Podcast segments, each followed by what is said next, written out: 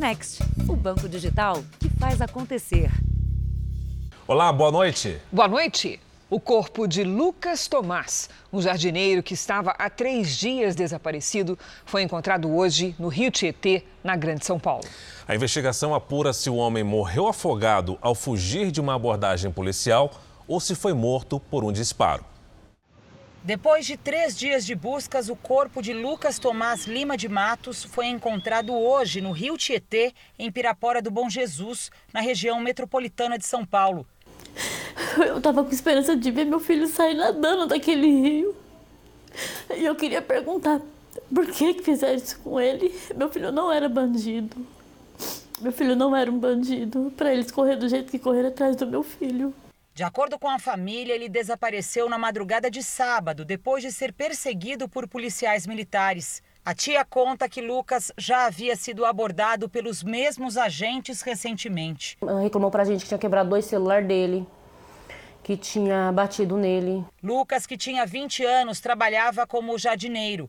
Nas folgas, participava de rodeios. O sonho dele era ser peão profissional.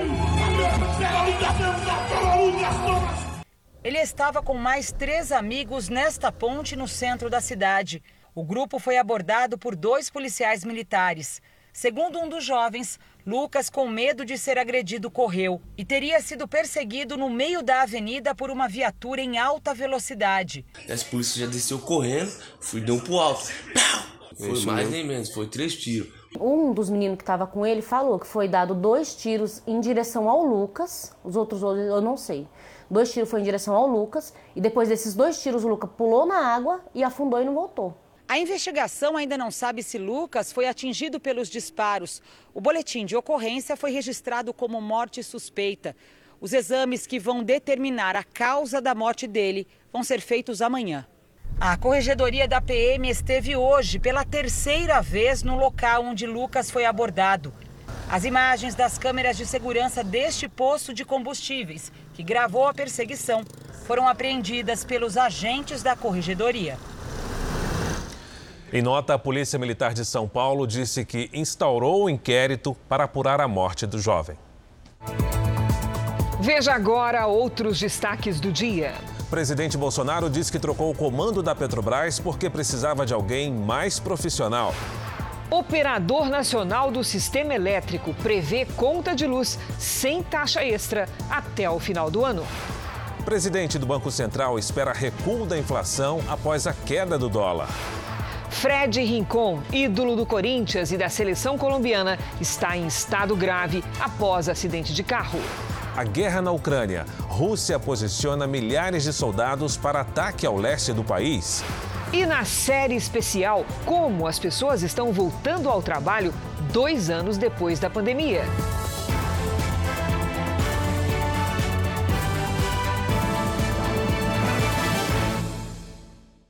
Oferecimento: Bradesco. Dinheiro na conta em três cliques pelo app.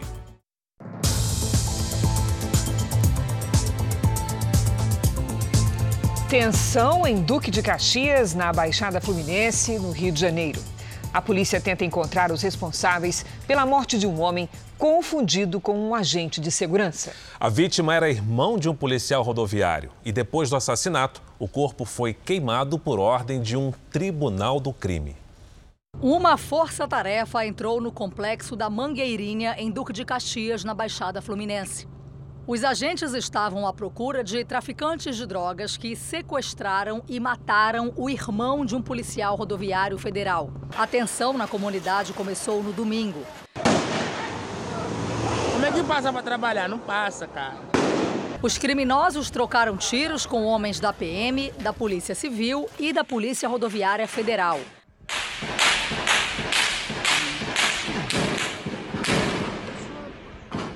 Motos roubadas ficaram pelo caminho.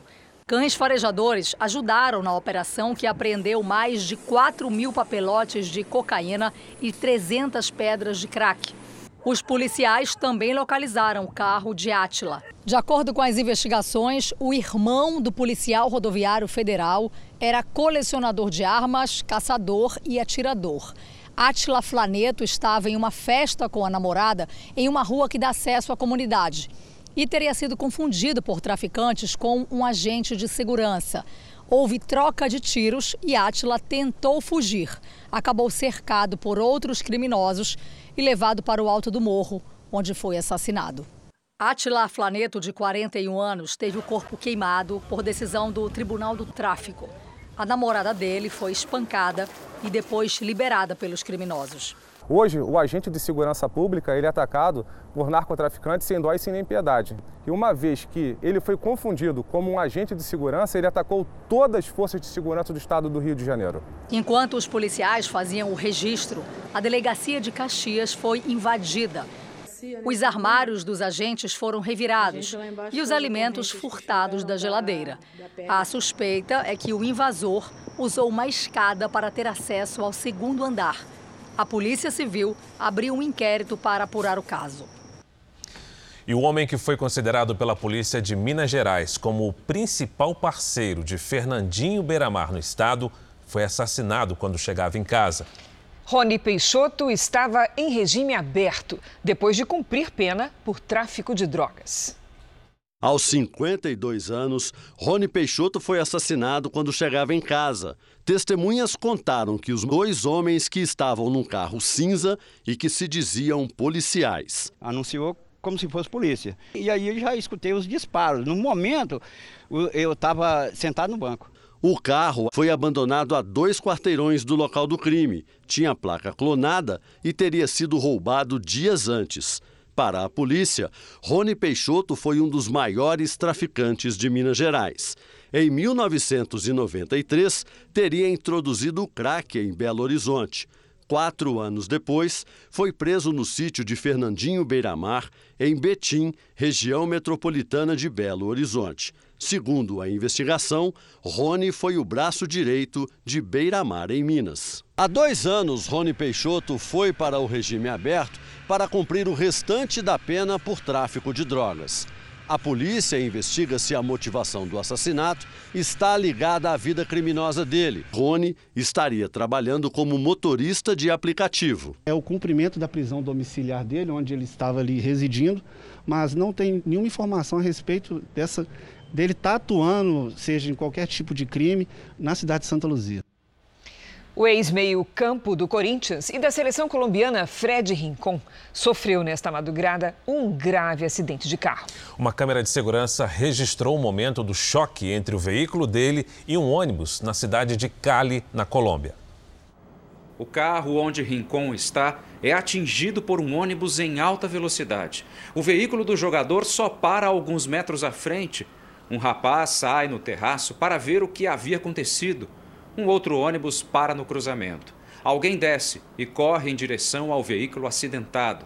Repare que o semáforo, na hora da batida, parece estar no vermelho, no sentido em que o carro do ex-jogador seguia, e só pouco depois passa para o verde. Pela manhã, nas avenidas de Cali, era possível ver o estrago no carro e também no ônibus. O jogador seguia no banco do passageiro. O ex-meio-campista fez parte da seleção colombiana, considerada a mais talentosa da história do país. Na Copa de 94, nos Estados Unidos, os colombianos chegaram a ser vistos como um dos favoritos, depois da campanha vitoriosa nas eliminatórias. O jogo mais famoso da época foi a goleada de 5 a 0 sobre a Argentina, em Buenos Aires. Segundo os médicos, Fred Rincon está em estado crítico. Vítima de um trauma crânioencefálico severo. Ele teve um traumatismo craniano grave. Ele pode, depois que se recuperar, apresentar alguns déficits. Né? Esses déficits podem ser comprometimento da marcha, da, da caminhada, comprometimento da fala, uh, dificuldade de reconhecimento de pessoas, lapsos de memória. Então, tudo vai depender muito realmente do, da extensão da gravidade do traumatismo crânioencefálico e do grau de comprometimento do cérebro. Rincon atuou no futebol brasileiro entre os anos 90 e 2000. Ele jogou no Palmeiras, Santos, Cruzeiro e é um ídolo no Corinthians. Numa rede social, o Corinthians postou uma mensagem de apoio para que todas as orações estejam voltadas para Fred Rincon. A guerra no leste europeu. A Rússia descartou hoje interromper os ataques à Ucrânia até que um acordo definitivo seja fechado. Milhares de soldados russos se movimentam nesse momento para intensificar os ataques à região leste do país. Soldados russos patrulham a cidade de Volnovarha, em Donetsk, região da Ucrânia que foi reconhecida pela Rússia como independente. O leste e o sudeste do país têm sido alvo das tropas russas nos últimos dias, incluindo áreas residenciais. Mas as forças ucranianas têm resistido. Essas imagens, divulgadas por um batalhão, mostram tanques e armamentos russos supostamente atingidos. Segundo a Organização das Nações Unidas, desde o início da guerra, 1.842 civis ucranianos morreram. 4 milhões e meio fugiram para outros países. O Conselho de Segurança das Nações Unidas chamou a atenção para a vulnerabilidade dos refugiados. Segundo a ONU, 90% são mulheres e crianças que podem estar expostas à violência sexual e ao tráfico humano. Mas os crimes também podem ser cometidos no próprio país. Um soldado russo foi preso após compartilhar um vídeo em que comete abuso sexual supostamente na Ucrânia. Em meio a denúncias de violação de direitos humanos e crimes de guerra, as reuniões diplomáticas continuam. Depois de se encontrar com o presidente ucraniano Volodymyr Zelensky, o chanceler da Áustria, Karl Nehammer, se reuniu a portas fechadas com o presidente russo. É o primeiro líder do Ocidente a ficar frente a frente com Vladimir Putin desde o início da guerra. Mas o austríaco afirmou que não houve avanços. Segundo ele, Putin prepara um ataque em larga escala no leste da Ucrânia, mesmo sabendo que a Rússia pode ser alvo de mais sanções econômicas. O ministro das Relações Exteriores russo, Sergei Lavrov, disse que não haverá cessar-fogo durante as negociações. Segundo ele, a operação militar só vai parar quando houver um acordo definitivo com a Ucrânia. Veja a seguir: presidente Bolsonaro fala sobre a troca no comando da Petrobras. E na série especial, como as pessoas estão voltando do trabalho remoto dois anos depois do afastamento provocado pela pandemia.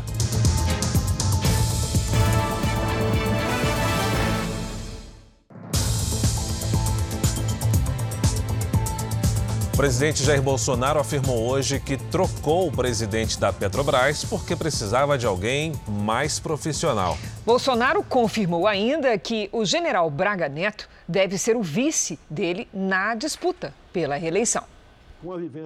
Em entrevista a um grupo de comunicação do Pará, o presidente Jair Bolsonaro foi direto. Tem tudo é, para dar certo. Nós não queremos um vice para ajudar a ganhar a eleição. Nós queremos ter um vice que ajude a gente a governar. 90% Braga Neto. Pronto, fechou. O presidente também criticou três ministros do Supremo Tribunal Federal que, segundo ele, querem censurar as redes sociais. Bolsonaro relacionou os ministros ao projeto de lei das fake news, que está na Câmara. Na semana passada, os deputados rejeitaram a urgência na tramitação do projeto. Não tratava de mérito, nenhuma questão. Tratava de um requerimento de urgência para um projeto que visava é, censurar as mídias sociais, né? o tal do projeto do fake news. Até porque esse projeto tem interesse direto dos três ministros do Supremo que estão dentro do Tribunal Superior Eleitoral. Eles querem, sim, é, censurar as mídias sociais no Brasil. Não tiveram sucesso por nove votos. Os três ministros do Supremo citados pelo presidente Bolsonaro provavelmente são Alexandre de Moraes, Luiz Roberto Barroso e Edson Fachin. Até o momento, nenhum dos três comentou. Em outra entrevista a um podcast, o presidente comentou publicamente a decisão de demitir Joaquim Silva Luna da presidência da Petrobras. Bolsonaro disse que precisava de alguém mais profissional na companhia para poder dar transparência às ações da empresa. O ex-secretário do Ministério de Minas e Energia, José Mauro Coelho, foi indicado para presidir a empresa no lugar de Silvio Luna. O nome dele poderá ser aprovado na Assembleia Geral da companhia nesta semana. Também hoje, a Advocacia Geral da União entrou com um pedido para que o Tribunal Superior Eleitoral arquive representação feita contra o presidente Jair Bolsonaro pelo suposto favorecimento de pastores no Ministério da Educação. A AGU alega que o presidente foi apenas citado. Os pastores não tinham cargo no ministério e teriam usado o nome de Bolsonaro para intermediar liberações de verbas para prefeituras.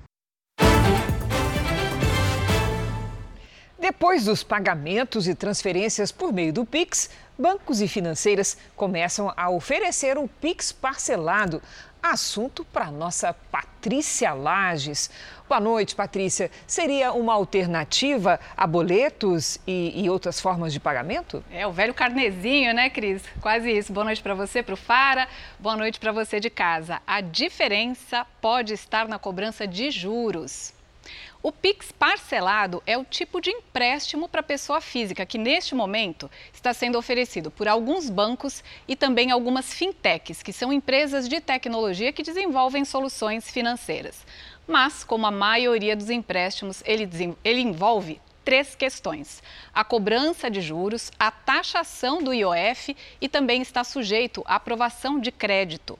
Funciona assim: se a pessoa tiver o crédito aprovado, ela poderá fazer uma transferência ou um pagamento para uma pessoa física ou para uma empresa. O valor total é passado de uma vez só para quem recebe, mas quem paga lá pode sim parcelar em até 24 vezes. E as taxas de juros variam de 2% a quase 4% ao mês. Olha, pode até parecer pouco para muita gente, mas essas taxas de juros não são baixas, não, principalmente para quem parcela em muitas vezes, não é? Nada baixas, viu, Cris? Isso por causa dos juros compostos, né? Que é aquela prática de juros sobre juros, é o que faz as dívidas crescerem rapidamente. A gente vai ver aqui um exemplo.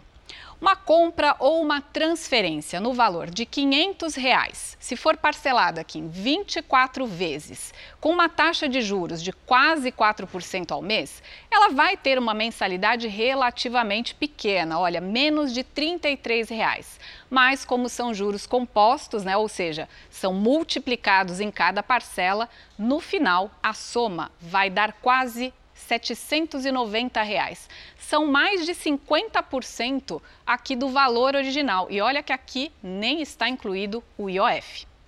As, os parcelamentos podem sim ajudar na hora de pagar as contas ou de fazer compras, mas como qualquer empréstimo com juros, é preciso ter cuidado para não se endividar. Cris. Olho vivo, né, Paty? Exatamente. Obrigada. Veja a seguir. Polícia de São Paulo investiga a quadrilha especializada em roubo de carros de luxo. E na série especial, a vida das pessoas começa a voltar ao normal após um longo período de restrições e mudanças causadas pela pandemia.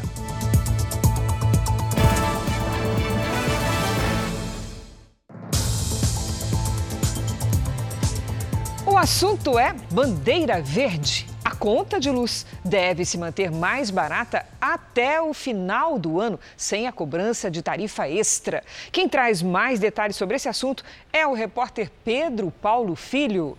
Olá, Pedro Paulo, boa noite. Boa noite, Cris. Boa noite a todos. Olha, o operador nacional do sistema elétrico informou que a manutenção da bandeira verde deve ser possível por causa da boa quantidade de água nos reservatórios do país. As usinas hidrelétricas fecharam março com 68% da capacidade, um volume que deve se manter estável até novembro.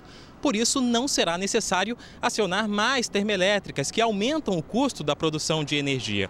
Lembrando que já no sábado termina a cobrança da bandeira vermelha, que desde setembro tem adicionado à conta de luz um valor de R$ 14,20 a cada 100 kWh consumidos. Crise, Fara. Obrigada, Pedro Paulo. Carros importados viraram alvo de assaltantes em uma região de alto padrão em São Paulo. A polícia investiga se existe uma única quadrilha especializada neste tipo de ataque. O carro que aparece nestas imagens tinha acabado de ser usado por criminosos numa tentativa de assalto. No veículo estão ao menos dois homens armados que fogem sem conseguir levar nada. O alvo foi esta publicitária, que prefere não mostrar o rosto.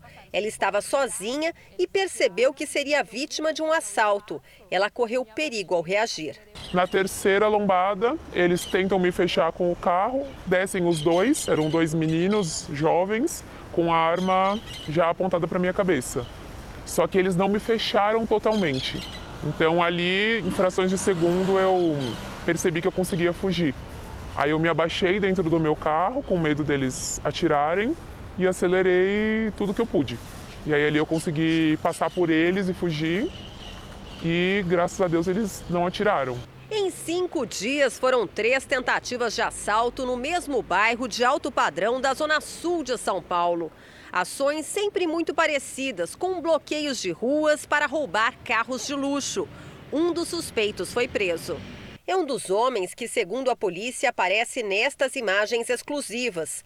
Três assaltantes armados descem do carro para atacar outra vítima num carro de luxo. Segundo a polícia, dois criminosos ficaram no veículo. A câmera não mostra, mas a mulher desse caso escapou num carro blindado. Como a ação não deu certo, um minuto depois, numa rua paralela, os criminosos tentaram novamente assaltar outro morador, que chegava em casa também num carro importado. O motorista engatou a marcha ré, bateu no carro de trás, onde estava parte da quadrilha, e conseguiu fugir. Os ladrões foram embora no outro veículo que havia sido usado para bloquear a rua. Se eu tivesse o blindado, eu estaria mais segura. Então eu estou vendendo o meu carro, que é um carro zero praticamente, para comprar um blindado pensando nessa segurança. A vida noturna voltou em todo o país, mas com ela também vieram os riscos de consumo precoce e exagerado do álcool. Pesquisas mostram que adolescentes e crianças têm experimentado bebidas alcoólicas cada vez mais cedo. Alguns, acredite, com o consentimento dos pais. O som pode ser ouvido por toda a vizinhança durante a madrugada. Nossa produção foi às ruas, passando por diversos bairros da capital paulista. Muitos jovens consumindo álcool livremente em ambientes abertos e festas privadas. Um comportamento que piorou com o relaxamento das medidas sanitárias impostas na pandemia. Vender bebida alcoólica para menores é crime no Brasil com multa prevista pelo Estatuto da Criança e do Adolescente de até 10 mil reais. Mas as punições para quem insistir nesse comércio ilegal podem ficar mais rigorosas. No fim do ano passado, a Comissão de Constituição e Justiça da Câmara aprovou uma multa de até 22 mil reais. A medida ainda precisa ser aprovada pelo Senado. Uma pesquisa mostra que entre estudantes de 13 a 17 anos, 63% já experimentaram bebida alcoólica. Dos que já consumiram, 47%, quase a metade, relatam ter ficado embriagados, a maioria em festas. Um outro estudo feito pela Sociedade Brasileira de Pediatria mostra que entre os estudantes menores, quase 40% começaram a consumir álcool entre os 12 e 13 anos, dentro de casa, com a permissão de familiares. Não foi o caso do Matheus, de 17 anos. Quanto mais cedo nós temos contatos, não só com álcool, com droga ou com qualquer outra coisa, você tende a fazer mais.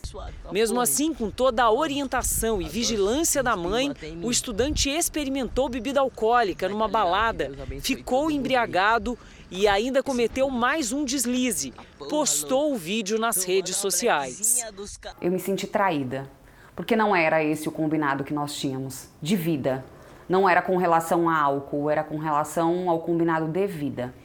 Mateus ficou mais de um mês sem sair de casa, sem acesso às redes sociais e celular.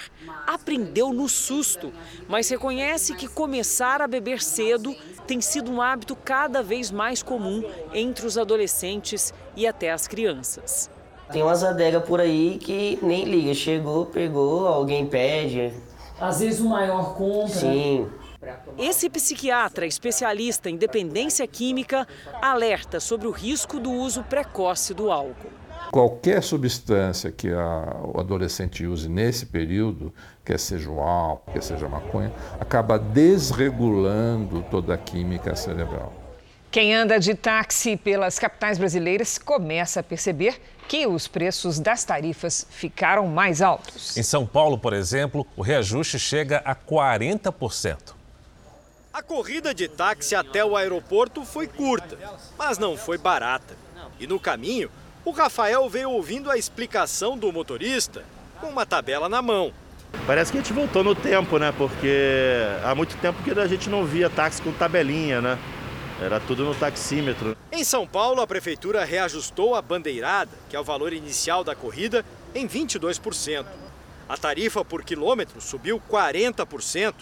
Os taxistas esperavam pela correção havia bastante tempo. Em São Paulo, o valor era o mesmo desde 2015.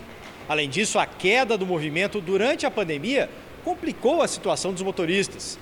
E quando começou a melhorar, com mais corridas, surgiu outro problema: a alta nos preços dos combustíveis e dos custos de manutenção dos carros. Em 15 anos como taxista, o Reinaldo nunca tinha trabalhado tanto para conseguir pagar as contas. Era um ritmo aí de 14, 15, 16 horas por dia. É, então é complicado. Uma que tinha pouco passageiro também, né? A nova tarifa é um alívio no dia a dia. Ainda não repõe né, tudo que subiu, né, toda a inflação que teve, principalmente nos combustíveis, mas já é uma boa ajuda. Nesse ano, várias prefeituras estão reajustando a tarifa.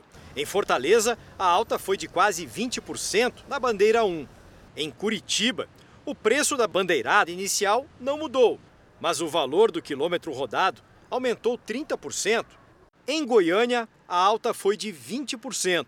No Rio, o reajuste foi no mês de janeiro e a bandeirada passou de R$ 5,80 para R$ 6,20. O sindicato da categoria foi contra.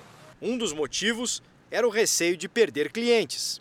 A concorrência dos carros de aplicativos preocupa os taxistas, mas o serviço também ficou mais caro. Só no mês passado, subiu quase 8% em todo o país, segundo o IBGE. Essa questão do combustível tem pesado de modo significativo, tem um aumento bastante grande, tanto da gasolina como do álcool, né? Isso acaba impactando nos custos dessas, desses trabalhadores, né? dessas empresas. Para escolher entre o táxi ou o carro de aplicativo, o Ivan está sempre comparando. Então, para mim, é indiferente, é uma questão de preço mesmo. Sendo tudo equivalente, eu vou acabo escolhendo mais barato mesmo.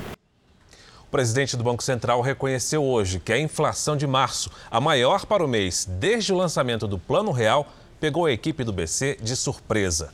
Mas Roberto Campos Neto acredita que a desvalorização do dólar vai aliviar a pressão da alta de preços. Já representantes das empresas aéreas se reuniram hoje com o ministro da Economia para tentar encontrar uma saída para o aumento no preço do querosene de aviação. Viajar de avião já foi mais fácil, agora pesa no bolso.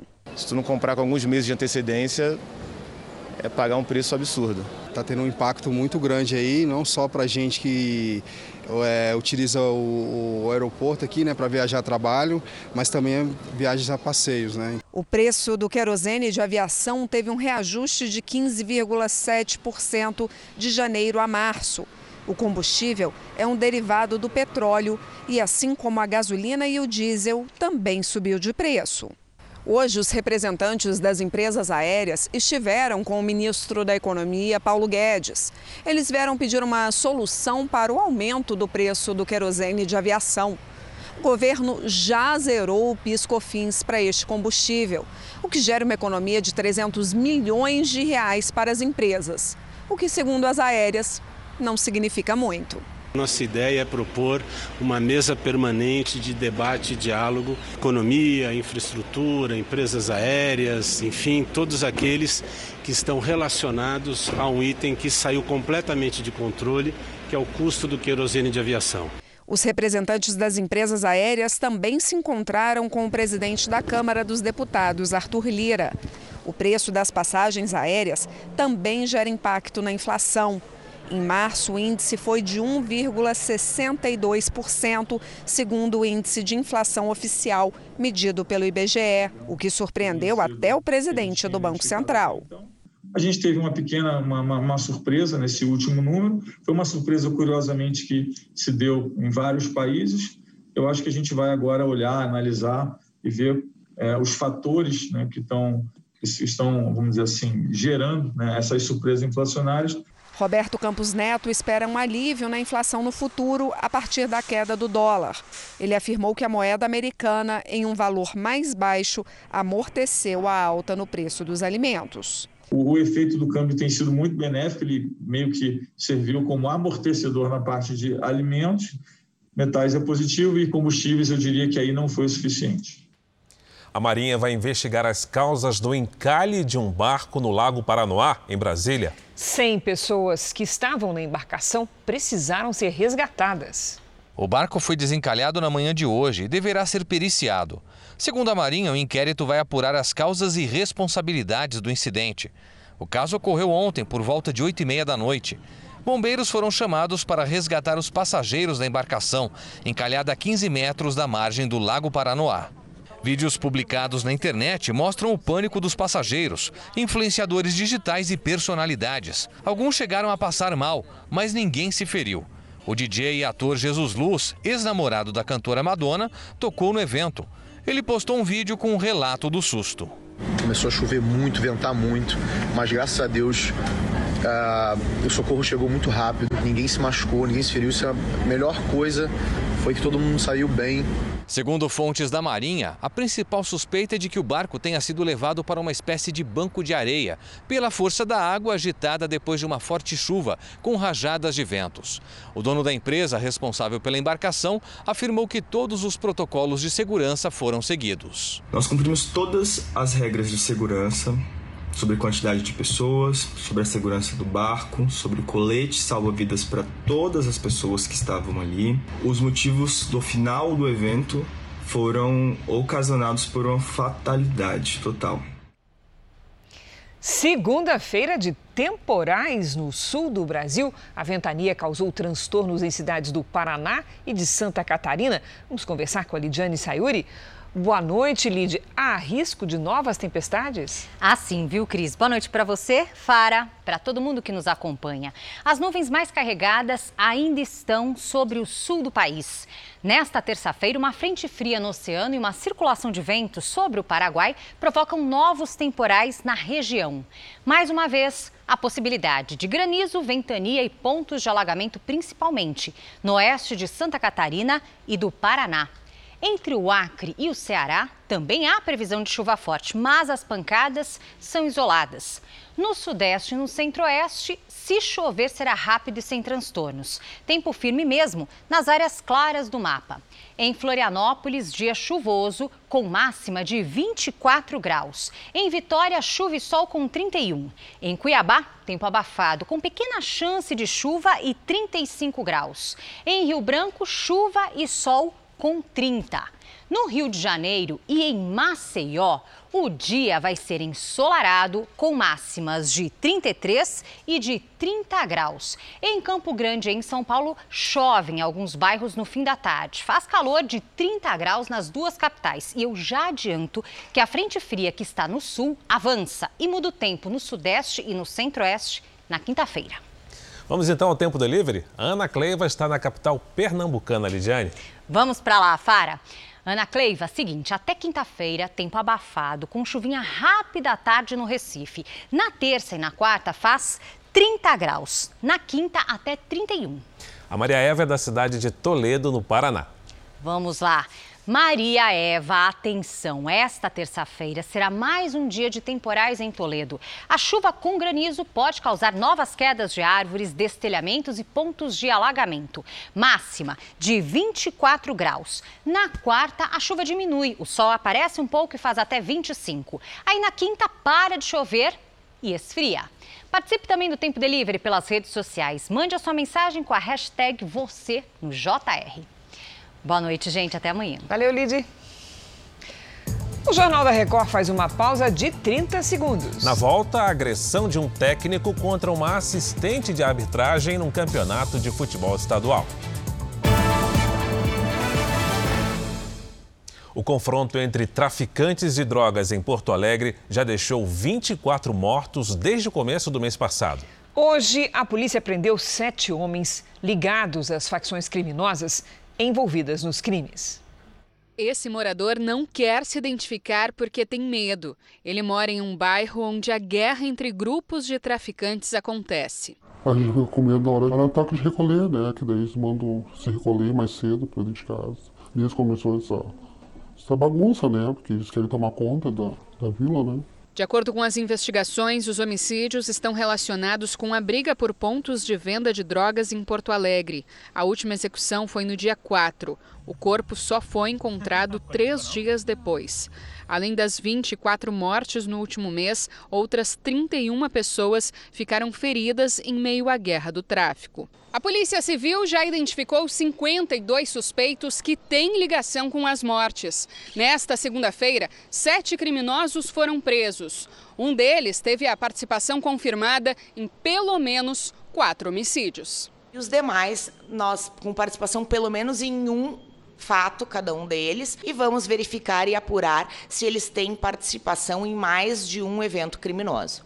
Parte das ordens para os assassinatos teriam partido de dentro dos presídios gaúchos. Por isso, durante a investigação, dois criminosos foram transferidos de penitenciária.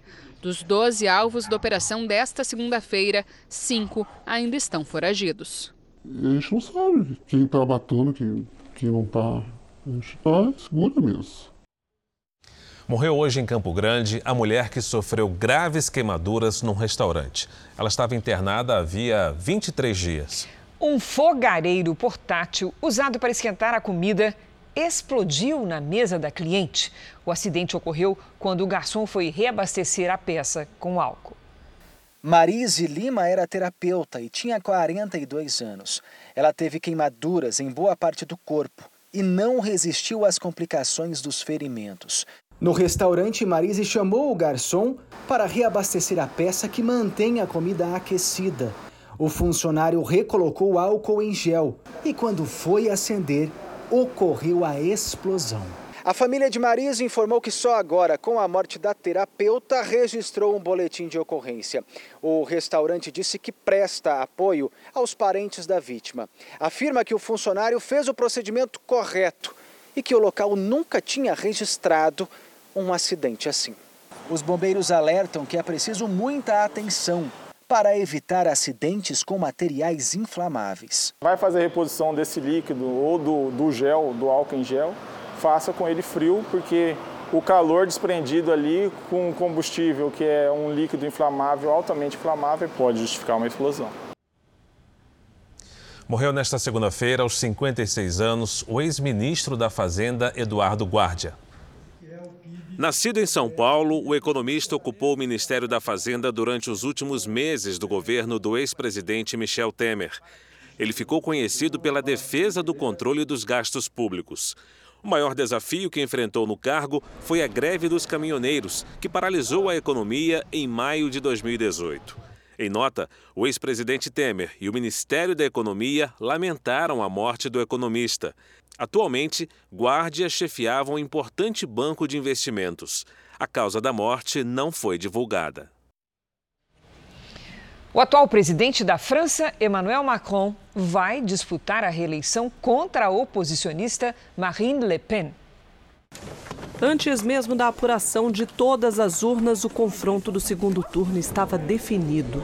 O atual presidente passou dos 28% dos votos, enquanto Le Pen, a candidata da direita, chegou a pouco mais de 24%. Cerca de 48 milhões de franceses estão registrados para votar. No país, o voto não é obrigatório. Os franceses voltam às urnas no dia 24 de abril e terão as mesmas escolhas que tiveram em 2017 mas agora num cenário bem diferente e com novos desafios para os candidatos. A Europa se vê diante de problemas econômicos causados ainda pela pandemia e que podem se agravar com as consequências da guerra na Ucrânia. As pesquisas apontam uma disputa acirrada no segundo turno. Macron aparece com apenas dois pontos percentuais à frente de Le Pen, o que pode ser considerado um empate técnico. Dias depois de comprar uma participação de 9% de uma das principais redes sociais, o Twitter, o bilionário Elon Musk desistiu de participar do conselho de administração da empresa. O anúncio fez com que as ações da rede social caíssem 4% na manhã de hoje. Elon Musk é o homem mais rico do mundo, com uma fortuna estimada em cerca de um trilhão de reais. Ele não explicou por que desistiu de fazer parte da gestão da companhia. A rainha Elizabeth II comentou os sintomas da Covid-19 pela primeira vez desde que contraiu a doença em fevereiro. Em uma chamada de vídeo com funcionários de um hospital de Londres, a rainha contou que se sentiu muito cansada e exausta após ser diagnosticada com coronavírus. O Palácio de Buckingham havia anunciado anteriormente que a monarca de 95 anos teve apenas sintomas leves de resfriado. Atualmente, o quadro de arbitragem da Confederação Brasileira de Futebol conta com 106 mulheres, um número recorde. Ainda assim, elas lutam por mais respeito. E neste domingo, um, uma assistente foi agredida dentro de campo pelo técnico de um dos times em uma partida de campeonato estadual. A insatisfação do técnico com a arbitragem foi traduzida em agressão contra a única mulher em campo. O jogo era entre Nova Venécia e Desportiva Ferroviária pelo Capixabão 2022. A situação aconteceu após o final do primeiro tempo. Membros da comissão técnica e alguns jogadores invadiram o campo para reclamar com o árbitro por não ter deixado a equipe Graná cobrar um escanteio. Exaltado, o treinador Rafael Soriano questionou o árbitro principal da partida, Arthur Gomes, e a assistente, Após uma breve discussão, ele dá uma cabeçada em Marciele. O treinador foi expulso após a agressão. Ao sair do campo, ainda disse que Marciele quis se aproveitar da situação. Tá querendo aproveitar de uma situação do que a mulher. Ele adentrou, invadiu o campo de jogo e em alguns, em alguns poucos segundos tomou uma proporção muito grande e acabou se descontrolando e e aconteceu aquilo. Marciele registrou um boletim de ocorrência. Ela passa bem. Rafael foi demitido da Desportiva e suspenso de forma preventiva por 30 dias pelo Tribunal de Justiça Desportiva de Futebol do Espírito Santo. A agressão ganhou repercussão nacional. Clubes como o Santos e o Flamengo repudiaram a atitude do treinador. Que isso seja usado a favor, principalmente é, do respeito em campo com todo mundo, também com todos ali, torcida, é, comissão técnica, jogadores, que o respeito prevaleça. Um dos homens que enviaram ameaças ao goleiro Cássio do Corinthians foi detido hoje. O homem disse que a foto usada nas ameaças com arma e balas foi forjada. Ele tem duas passagens pela polícia por receptação e porte ilegal de arma. A polícia vai pedir à Federação Paulista de Futebol que impeça o suspeito de assistir aos jogos do Corinthians. Ele prestou depoimento e foi liberado. Dos sete identificados, apenas um ainda não prestou depoimento. Todos irão responder pelo crime de ameaça. Uma passageira baiana, ao desembarcar no Brasil, descobriu que a cadeira de rodas que usava foi deixada na cidade onde fez a conexão. No Ministério da Justiça, as companhias aéreas ocupam a terceira posição entre as empresas com mais reclamações. Foram férias inesquecíveis com a família na Europa. Mas de volta ao país, ao desembarcar em Salvador, onde mora, Mila foi avisada pelos comissários do voo que a cadeira de rodas dela tinha sumido. A advogada tinha embarcado em Milão, na Itália, e feito uma conexão no aeroporto de Guarulhos, em São Paulo. A cadeira de rodas motorizada, que deveria estar na aeronave, não foi encontrada. Mila teve de ir para casa em uma cadeira manual cedida pela empresa. Só no dia seguinte, a companhia aérea localizou e entregou a cadeira dela. Ela faz parte de mim. Ela é um, um, como se fosse assim uma parte do meu corpo. Em nota, a companhia aérea disse que lamenta o que aconteceu com Mila. Informou que a cadeira de rodas ficou retida na Receita Federal em Guarulhos. Segundo o Ministério da Justiça, o segmento aéreo é o terceiro com mais reclamações no Brasil. Só perde para bancos e operadoras de telecomunicações. Só nos três primeiros meses desse ano foram quase 1.400 queixas envolvendo extravio ou avaria de bagagem. Eu pretendo entrar na justiça, porque não só por mim, mas porque eu acho que essas coisas precisam incomodar para que parem de nos cercear, sabe, o direito de vir. O Brasil perdeu quase 2 milhões de postos de trabalho no começo da pandemia. Já se vão mais de dois anos. E depois de muito abre e fecha, o país começa a se recuperar do trauma do coronavírus. No primeiro episódio da nossa série especial, você vai ver que alguns cuidados ainda permanecem e muitos profissionais estão se adaptando a novas rotinas.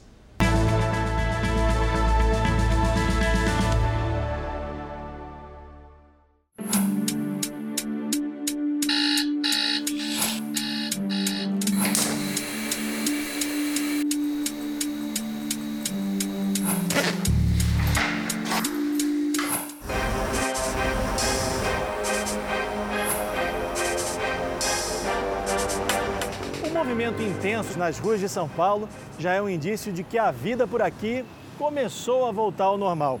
Mas não 100% normal, como a gente imaginava, com a queda no número de mortes por Covid e o fim das restrições em boa parte do país, muitas empresas deram fim ao home office. E a partir de abril, muita gente vai voltar a trabalhar de maneira presencial, mas nem esse trabalho vai ser igual como antes. Muita coisa que mudou nesse período vai ser mantida durante muito tempo. São as chamadas heranças da pandemia.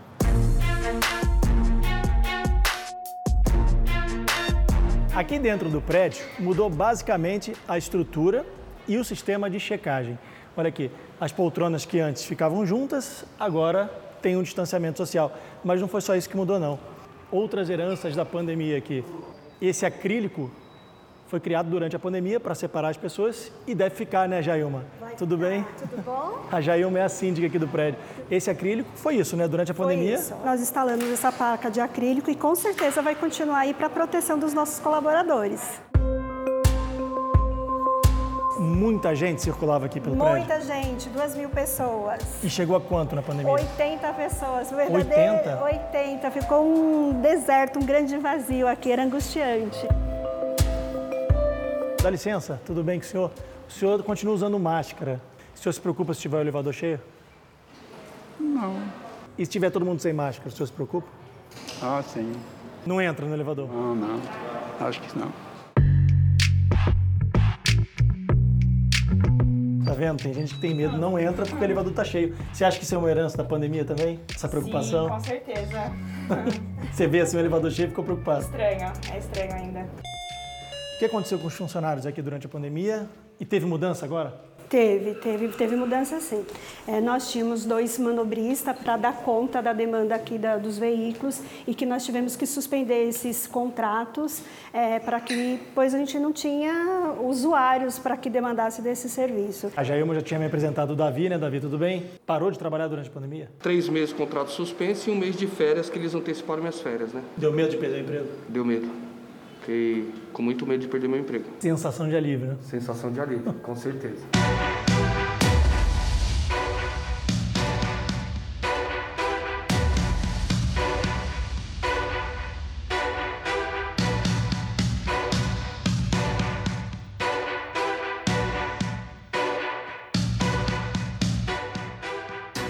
O retorno do trabalho presencial também foi comemorado nessa fábrica aqui de cosmético. Metade da equipe estava de home office, mais ou menos aí um ano e meio, e já voltou a trabalhar, né, Veridiana? Quantas Isso pessoas mesmo. tem na equipe? Hein? Temos 50 colaboradores atualmente na empresa e durante esse um ano e meio a gente teve que reinventar durante a pandemia. E o que, mudou no trabalho da empresa nesse período? A gente precisou se adequar utilizando o álcool em gel.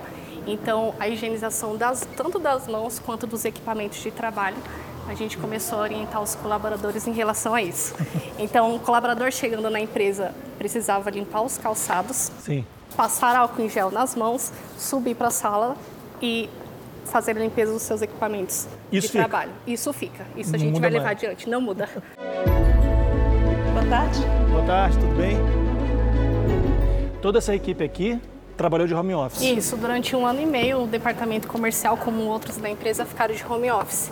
Voltaram juntos agora. Voltaram juntos no final de janeiro agora de 2022. Olá, gente, tudo bem? Tudo bem? Você aqui é o Rodrigo? Eu sou o Rodrigo, seja Tudo bom? bem-vindo. Como é que foi? Como é que foi trabalhar de home office? Foi uma, uma experiência nova, né? Nós não, não esperávamos. É, mudou a rotina completamente. Né? Tinha esse lado bom de você não ter que enfrentar o trânsito, mas também você tinha que conviver com os hábitos de casa, né? Tentar separar isso do seu trabalho. É difícil se acostumar de novo a fazer tudo presencial? Foi um pouco difícil no começo. Agora que a gente está conseguindo já voltar ao normal, né? Esse pessoal aqui não trabalhou de home office. Esse aqui não. Ficou direto durante Ficou a pandemia. direto durante a pandemia, é isso. Como é que foi para vocês rever o pessoal que trabalha na empresa agora com o fim da- das restrições, o retorno do trabalho presencial? Ai, maravilhoso, né? Tava com saudade dos amigos? Muito. eu não imaginei que eu ia sentir saudade de um dia de um abraço, de um amigo, de uma amiga por causa de doença. E agora, você dá? Dá para dizer que a vida então voltou 100% ao normal? Normal não, é uma nova realidade que a gente tem que se adaptar a cada dia. Jornal da Record termina aqui. Outras informações na nossa edição de meia-noite e meia. Fique agora com Reis. E logo em seguida você assiste a Jesus, a série. A gente se vê amanhã. Até lá. Excelente noite para você e até amanhã.